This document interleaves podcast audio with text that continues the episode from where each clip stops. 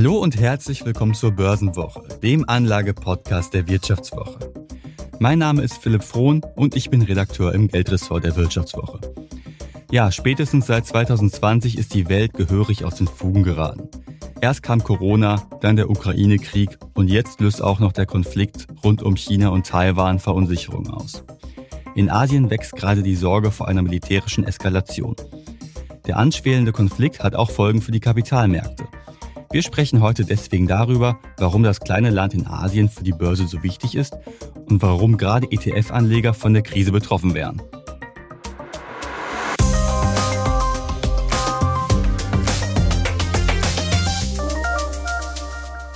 Ja, und dafür begrüße ich Robert Halver. Er leitet den Bereich Kapitalmarktanalyse bei der Bader Bank. Herr Halver, schön, dass Sie heute bei uns sind. Ja, vielen Dank für die Einladung. Ich freue mich, bei Ihnen zu sein. Ja, super. Herr Halver, mal mit Blick auf Ihre Arbeit als Kapitalmarktanalyst. Ich habe ja gerade schon in der Einleitung gesagt, äh, zuerst kam 2020 Corona, dann vor einem guten halben Jahr hat äh, Russland die Ukraine überfallen und jetzt droht auch noch in Asien der Taiwan-Konflikt zu eskalieren. Lassen sich solche Risiken überhaupt bei der Geldanlage richtig einkalkulieren oder ist das unkalkulierbar einfach? Das sind diese ja schwarzen Schwäne, sagt äh, man. Die, die kann man nicht planen. Genau, das passiert eben, damit muss man umgehen. Ja, das ist mittlerweile auch ein fester Bestandteil der Analyse, der geopolitischen Analyse. Wie schlimm kommt es? Also, das hat mittlerweile einen starken Stellenwert meiner täglichen Arbeit. Also, das normale finanzanalytische Geschehen, die Analyse von damals, die kann man heute nicht mehr hundertprozentig anwenden. Man muss heute zwischen den Zeilen lesen. Das ist heute eine andere Herausforderung, aber es macht ja auch Spaß.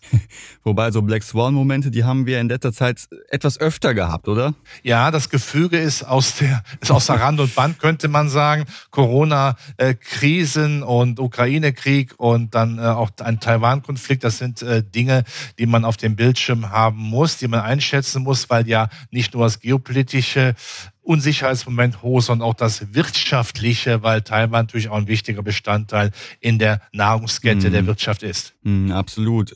Jetzt würden aber manche erstmal sagen, hm, Taiwan ist ja nicht ganz so ein krasser Black Swan-Moment wie Corona. Da wusste keiner, gut, ein paar Monate Vorlauf hatten wir in Europa vielleicht, aber hat auch keinen gestört. Aber bei Taiwan ist ja so, dass er seit ja, sieben Jahrzehnten letztlich ja schon der Konflikt besteht. Vielleicht mal so ein ganz kurzer historischer Abriss. Da müssen wir ins Jahr 1949 ja springen. Da kämpfte ja die damalige Republik China gegen die kommunistische Partei im Bürgerkrieg und ja, hat verloren. Da mussten halt Regierung und Elite sowie die Streitkräfte auf die Insel Taiwan sich zurückziehen. Und seitdem haben wir im Prinzip zwei chinesische Staaten. Einmal die Volksrepublik China und auf der anderen Seite die Republik China, die wir ja in Europa besser als Taiwan kennen. Also, und wenn man sich jetzt mal anschaut, wie so die Regierungspolitik von Präsident äh, Xi Jinping ist, der möchte ja China und Taiwan wieder vereinen. Das hat er schon seit Jahren gesagt äh, und natürlich friedlich, wie er immer sagt. Aber ist das wirklich glaubhaft? Ja, also man muss zuerst sagen, Taiwan ist ja für die Chinesen die heilige Kuh. Die möchte man unbedingt weiter an der Leine haben und äh, früher später auch Taiwan hundertprozentig äh, China einverleiben. Bis das ist 2049 äh, ja, dann wird ja China 100 ja. Jahre alt und dann will man ja wieder diese diese Großmacht sein und alles zusammengeholt haben, so nach dem Motto. Ja, und man hat ja große Befürchtungen, wenn äh, Russland die Ukraine angreift, dass man diesem Windschatten eben auch feststellen muss, dass China sagt, okay, das ist die Gelegenheit, auch Taiwan zu nehmen. Ähm, zumindest kann man aber eins sehen, China hat große Probleme, auch binnenwirtschaftliche Probleme und Amerika macht ja eine Politik, wo sie jetzt in der Schwäche dieses Landes China eben auch sagen, so, und jetzt bieten wir den äh, Taiwanesen eben eine Unterstützung, machen das auch publik weltweit weltweit, damit klar ist, wenn Taiwan eingenommen werden sollte von China, ist es eben dann äh, etwas, was sofort dann äh, der Weltöffentlichkeit dann sehr negativ auffällt. Also dann ist das sehr deutlich. Und die Frage ist, ob China trotzdem diese Politik weiterführt, diese mhm. Annexion dann weiterhin macht oder sagt, nein, im Augenblick müssen wir abwarten. Wir können uns nicht jetzt auch noch erlauben, dass wir äh, zu dieser binnenwirtschaftlichen Krise auch noch eine geopolitische haben. Denn nach wie vor, die zwei Sätze eben auch noch, ist äh, die USA USA als Abnehmerland äh, für Produkte aus China enorm wichtig. Und mhm. China braucht den Export, weil die Binnenwirtschaft lahmt. Mhm. Wir haben ja vor einigen Wochen schon gesehen, da besuchte ja Nancy Pelosi, das ist ja die Sprecherin des US-Repräsentantenhauses, die hat ja ihren Taiwan-Besuch da relativ plötzlich äh, vollzogen. Und jetzt werden auch noch ein paar weitere US-Politiker nach Taiwan reisen und als Frau Pelosi ja nach Taiwan reiste, das gefiel China ja so gar nicht. Prompt gab es ja Militärübungen, da hat China so ein bisschen was auf dicken Macker gemacht. Wie wahrscheinlich ist es denn, dass der Konflikt jetzt weiter eskaliert? Ich meine, Sie haben ja gerade schon die Gegenargumente aufgeführt. Äh, binnenwirtschaftlich sieht es für China gerade nicht so gut aus. Und wenn man sich jetzt noch so einen Konflikt auffällt, ist das ja auch äh, für die eigene Wirtschaft nicht gerade das Beste. Aber trotzdem schwelt dieser Konflikt ja an. Und alle fragen sich ja, wie wahrscheinlich ist es denn, dass es wirklich eskalieren wird? Also die Amerikaner sind ja der Meinung, es ist die Gelegenheit, Taiwan zu unterstützen. Gerade in der Schwäche Chinas muss man es jetzt machen. Wenn äh, Frau Pelosi nicht nach Taiwan äh, gereist gesetzt wäre, wäre das ein äh, Zeichen der Schwäche aus amerikanischer Perspektive gewesen, dass man sagt, wir machen das nicht, wir fürchten eben China. Und hätte China dann sicherlich dann äh, intern gesagt, okay, das heißt, wenn wir dann äh, Taiwan übernehmen sollten oder weiter diese Politik betreiben sollten, wird der Westen mit der Führungsmacht USA nicht eingreifen. Das macht man jetzt nicht. Man macht jetzt das Gegenteil. Das heißt, das Risiko für China ist jetzt deutlich höher geworden, da etwas zu machen. Und die Welt blickt jetzt auch sehr stark eben auf Taiwan, auf diesen Konflikt China-Taiwan. Und äh, ja, es ist die Frage, ob äh, China noch den Mut hat, das jetzt unmittelbar zu machen. Ich würde davon ausgehen, dass sie es nicht machen, mhm. ähm, weil einfach die Probleme zu groß werden. Mhm. Sie haben ja gerade auch schon angesprochen, dass ja Taiwan für die Wirtschaft besonders wichtig ist. Also wenn man sich mal anschaut, ähm, ist ja eine der wichtigsten Branchen, die wichtigste Branche Taiwans, äh, die Chipindustrie. Zwei Drittel der Chips in Computer, Smartphones und auch Autos, die stammen ja letztlich aus Taiwan. Also die Bedeutung für die Weltwirtschaft ist ja ziemlich groß. Welche Folgen hätte letztlich die Eskalation für die Weltwirtschaft, wenn jetzt wirklich eine Eskalation in Taiwan stattfände? Nach einer kurzen Unterbrechung geht es gleich weiter. Bleiben Sie dran. ChatGPT und andere Technologien verändern unsere Arbeitswelt rasant. Bei der Veranstaltung Work in Progress diskutieren wir in der Handelsblatt Media Group die Zukunft des Arbeitsmarktes, HR-Trends, KI, mentale Gesundheit und neue Leadership-Perspektiven. Sei am 13. und 14. Juni in Düsseldorf oder virtuell dabei und melde dich jetzt an unter work-progress.de. Ja, es gibt ja zwei sehr smarte Halbleiterhersteller, TSCM und UMC, äh, die also smarte Halbleiter auch herstellen. Also nicht nur die für Waschvollautomaten oder für Bügeleisen, sondern eben auch, auch für die auch, auch wichtig, aber eben auch für die äh, hochpräzisen, äh, hochtechnologisierten äh, Branchen in der Autoindustrie, im gesamten Hightech-Sektor, äh, würde jetzt ein Konflikt da derart eskalieren, dass äh, die Produktion eingestellt wurde, zumindest vorübergehend eingestellt würde, oder wenn, also dass die Welt nicht mehr an diese Halbleiter kommt, wäre ja das Lieferkettenproblem, das wir ohnehin schon seit äh, Corona haben, noch einmal verschärft. Mhm. Das heißt, das weltweite Wirtschaftswachstum käme dann auch noch mehr ja, zum Erliegen. Das ist schon wichtig. Diese zwei Unternehmen sind schon sehr wichtig. Man hat sich auch hier abhängig gemacht. Auch Amerika hat sich davon abhängig gemacht. Aus dem Grund gibt es ja auch massive Bestrebungen, äh, Produktion wieder nach Amerika zurückzuholen. Aber es geht so schnell nicht. Äh, also das kann man so schnell nicht ersetzen, das ist ganz klar. Aber auch mhm. die Chinesen fürchten natürlich, wenn äh, es eine Eskalationsstufe gibt, dass man auch dann nicht weiter so produzieren kann. Ähm, also von daher haben sie auch eine gewisse Angst, dass auch das Hauptland, das China als, als, als das Reich der Mitte nicht mehr ausreichend mhm. mit diesen Halbleitern versorgt werden kann. Und das ist auch, glaube ich, ein Argument der Amerikaner zu sagen, wir legen jetzt äh, den Chinesen die Risikolatte so hoch, dass sie die einfach nicht mehr überspringen können. Mhm. Sie haben ja gerade schon das Unternehmen TSMC angesprochen. Mit vollem Namen heißt es ja Taiwan Semiconductor Manufacturing äh, Company. Was ein Name, genau. also das wäre echt ein Ding für die nächste Polizeikontrolle, finde ich. Und mit einer Marktanzahl von 50 Prozent äh, sind die ja wirklich sehr bedeutend für die Chipindustrie. Und Sie haben mir gerade schon angesprochen, wenn die jetzt wegbrechen würden, dann gäbe es ja durchaus noch größere Lieferkettenprobleme. Also wenn man mal auf die Smartphone-Hersteller, auf die Autoindustrie blickt, die ja gerade im Zuge auf, äh, wir stellen alle auf Elektromobilität um, die ja darauf angewiesen sind. Also es gibt da doch einen ziemlich großen Rattenschwanz an Folgen, oder? Ja, definitiv. Ganz große Probleme. Im Endeffekt hätte dann China in einer gewissen äh, Zeit äh, dann die Oberhand über diese, über diese äh, Halbleiterfertigung und die Welt hätte eben dann ähm, das Nachsehen. Ähm, mhm. aber die Frage ist, wie weit kommt es jetzt? Also es ist entscheidend, dass das jetzt läuft. Wir können auf diese Halbleiter äh, die nächste Zeit nicht verzichten. Das kann man, da gibt es keine Alternativen zu. Äh, und von daher ist die Politik äh, Amerikas, ich komme immer wieder drauf mhm. zurück, mhm. jetzt auch folgerichtig zu sagen, wir müssen jetzt verhindern, äh, aus wirtschaftlichen Gründen, natürlich aus geopolitischen Gründen. Amerika möchte auch zeigen, dass es immer noch Weltmacht ist auch starke Weltmacht ist, dass man den Chinesen hier carte blanche gibt und sagt, ihr könnt machen, was ihr wollt, wir, wir äh, schauen weg. Das wollen sie definitiv nicht. Von daher, ja, das kann man äh, überlegen, ob diese Schritte der Amerikaner richtig sind. Aber mhm. äh, es ist auch äh, eine geopolitische Strategie, die Amerika hier sehr konsequent verfolgt. Wir lassen Taiwan nicht fallen. Wir sind noch da und wir wollen auch weiterhin diese Chips haben, Halbleiter haben, bis wir eben auch diese äh, Produktionsmöglichkeiten in Amerika aufgebaut haben. Man hat ja in, in Amerika jetzt auch dieses, diese neue Bilder verabschiedet, um ähm, diese Produktion auch in Amerika mhm. stattfinden zu lassen. Aber wie gesagt, das dauert Zeit, das kann man jetzt noch nicht machen. Klar, und aber es zeigt ja auch ein bisschen mal wieder, wie abhängig wir in Europa letztlich von anderen Staaten sind. Ich meine, das haben wir schmerzlich mitbekommen mit dem russischen Angriffskrieg auf die Ukraine, was äh, der Wegfall russischer Rohstoffe, insbesondere Gas, jetzt für uns bedeutet.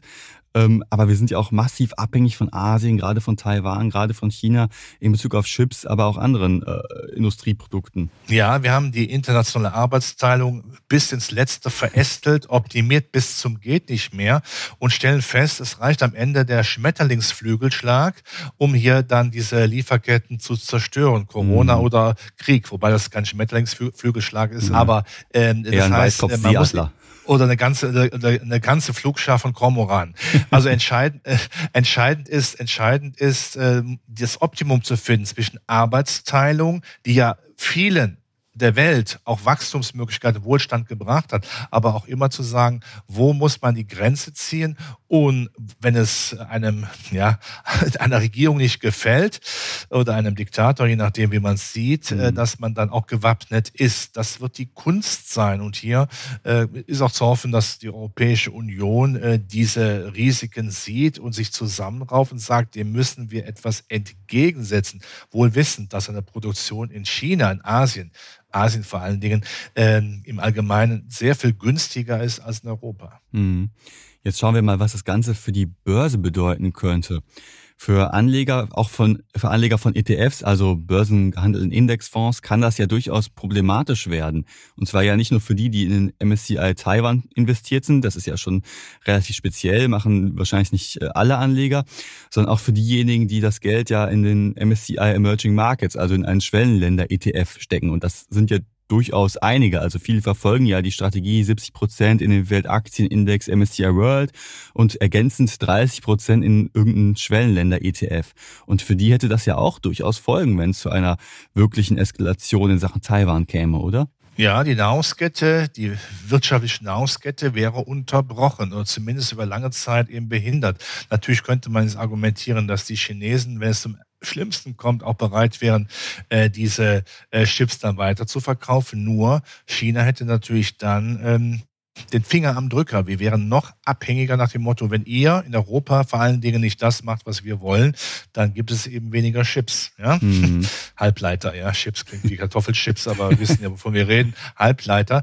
Ähm, das ist dann eben äh, auch eine Gefahr. Das stimmt. Und dann würden auch die, die ETFs äh, der Emerging Markets also sicherlich eine gewisse Wirkung zeigen, wie der Boxer bei einem Tiefschlag. Mhm. Ähm, es, ist, es, ist wichtig, dass man äh, das sieht, was wichtig in dieser äh, Welt wird wirtschaftlichen Kette ist, was eben wichtiger ist. Ja, äh, könnte man natürlich auch umswitchen auf vielleicht äh, westliche Indizes, aber natürlich, wenn sowas passiert, wäre das sicherlich ein weiterer Belastungsfaktor, den äh, man hätte. Und dann ist die Frage, mhm. ob die Inflation nicht ohnehin dann noch ein bisschen ansteigt, weil einfach die Chippreise teurer werden. Mhm, total. Und wenn man sich auch mal so die Zusammensetzung vom Emerging Markets ETF anschaut, oder von einem Emerging Markets ETF, da ist ja Taiwan nach China das zweitgrößte vertretene Land. Äh, der gerade schon angesprochene Halbleiter König äh, TSMC mit 6% die größte Position, also Anleger würden es durchaus merken, wenn da irgendwas eskaliert. Ja, das ist der Großkopferte, wie die Bayern sagen. Ja, das ist also äh, wie im MSCI Welt die, die, die, die amerikanischen Hightech-Werte. Wenn mhm. eben dann dieser auf, auf asiatischer Seite dieser Wert dann einbrechen sollte, äh, dann hat das äh, auf jeden Fall äh, Auswirkungen eben auch auf ganz Asien. Und ähm, wir wissen, wie das ist mit den Lemmingen.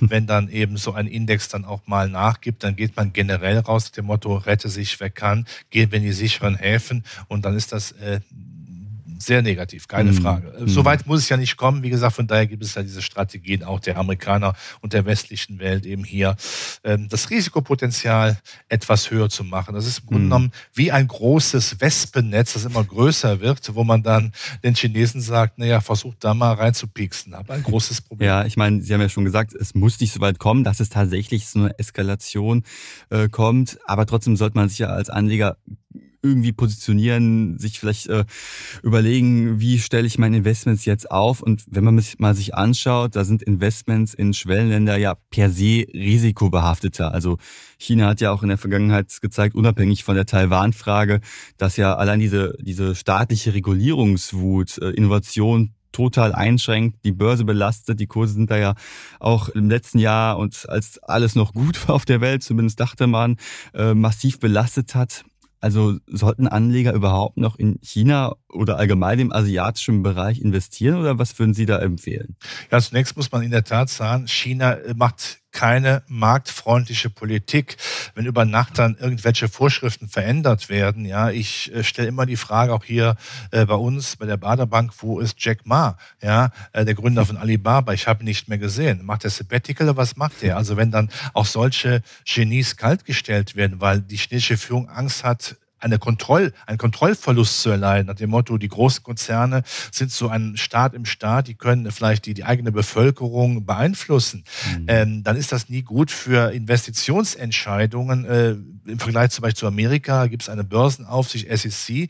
Ich vergleiche die mit der spanischen Inquisition. Wenn da etwas nicht läuft, da wird sofort dann eben auch auf den Tisch geklopft. Das ist in China äh, unsichtbar oder nicht so vertreten. Man, man weiß natürlich, ja, China ist, wächst natürlich weiter und ist eine Weltwirtschaftsmacht, trotz all ihrer Probleme, aber man will natürlich wissen, was man mhm. kauft. Man ist ja nicht bereit, ich sag mal, eine Wundertüte zu kaufen, wo man nicht weiß, was drin steckt. Man muss schon wissen, was ich kaufe, ist dann eben auch dann diese Wachstumsstory. Wenn die aber dann, wenn es sein muss, dann auch einkassiert wird oder zumindest beschränkt wird, ist das immer relativ schwierig. Das heißt aber jetzt nicht, dass man die Emerging Markets komplett außen vor liegen lässt. Es ist ohnehin kein Kerninvestment, ist eine mhm. Beimischung, sagt man. Ja, und das, das sollte es auch bleiben. Äh, das sollte es, das sollte äh, es auch bleiben. Und jetzt natürlich, äh, ich sag mal, aus Angst davor, dass es da einen neuen Konflikt gibt, ganz rauszugehen, äh, das ist auch nicht die richtige Entscheidung. Ich bin sowieso mal der große Anhänger, wenn, wenn es um solche Investitionen in solchen Randbereichen geht,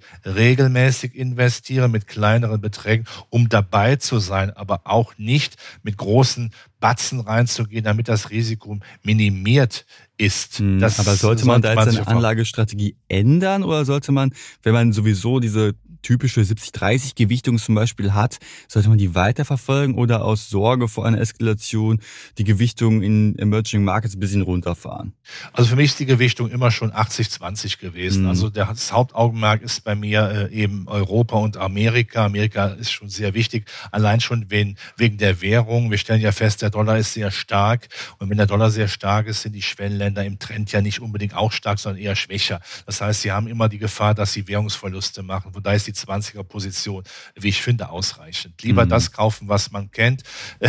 Ich als Abkömmling der rheinischen Landwirtschaft, was der Bauer nicht kennt, das frisst er nicht, hat man früher gesagt. Ja, soll in keinster Weise despektierlich klingen, aber ist so. Dann lieber das, was man nachvollziehen kann, aber trotzdem äh, bei diesen Exoten, ich nenne es jetzt mal so, dabei sein, nach dem Motto, wenn es sich dann doch besser entwickelt äh, als äh, erwartet und das eben mit regelmäßigen Sparplänen, um die mhm. Risiko, um das Risiko zu minimieren. Mhm. Eine, eine, gute Stelle, um noch mal kurz auf unseren Risikohinweis äh, einzugehen.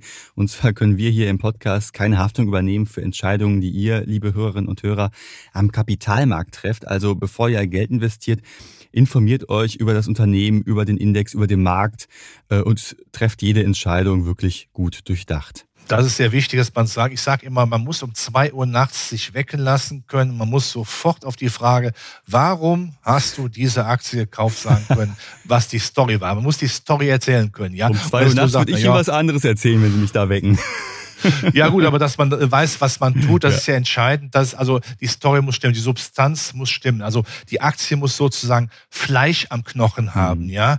Äh, nicht, nicht nur Fett, sondern Fleisch am Knochen. Und wenn man das da bieten kann, das ist dann Ordnung. Man kann auch mal ein paar Dinge durchsetzen, durchhalten. Ja, äh, äh Aktien, äh, ich meine, auch Karlauer für fünf Euro ins Phrasenschwein, schwanken natürlich, mhm. aber äh, man muss an die längerfristige äh, ähm, Strategie denken. Und ich Absolut. bin ja eher auf dem Kurs von ja, von Warren Buffett ist vielleicht nicht so lange, dass man eine Aktie 20, 30 Jahre festhält, aber dass man schon sagt, wenn ich investiere, dann ist das für mich ein Investment, weil ich auch mal eine gewisse Zeit ja. durchhalte, wenn sich wirklich etwas fundamental ändert. Absolut. Herr Halver, vielen Dank auch nochmal für diesen Warnhinweis und allgemein für Ihre Einschätzung natürlich. Vielen Dank fürs Gespräch. Hat Spaß gemacht und liebe Grüße nach Frankfurt. Ich bedanke mich auch. Liebe Grüße ins Rheinland, in meine Heimat. Besten Dank. Ja, und am Ende der Folge mache ich nochmal ein auf Marktschreier, denn wir haben noch ein spezielles Angebot für euch. Als Hörer und Hörerin der Börsenwoche bekommt ihr alle Inhalte der Wirtschaftswoche für drei Monate zum halben Preis. Das Angebot findet ihr unter vivo.de slash bw-abo oder im Link unten in den Show Notes. Ich bedanke mich recht herzlich fürs Zuhören, hoffe ihr habt einiges mitnehmen können und dass wir uns nächste Woche wieder hören. Und ich sage dann noch Tschüsseldorf aus Düsseldorf.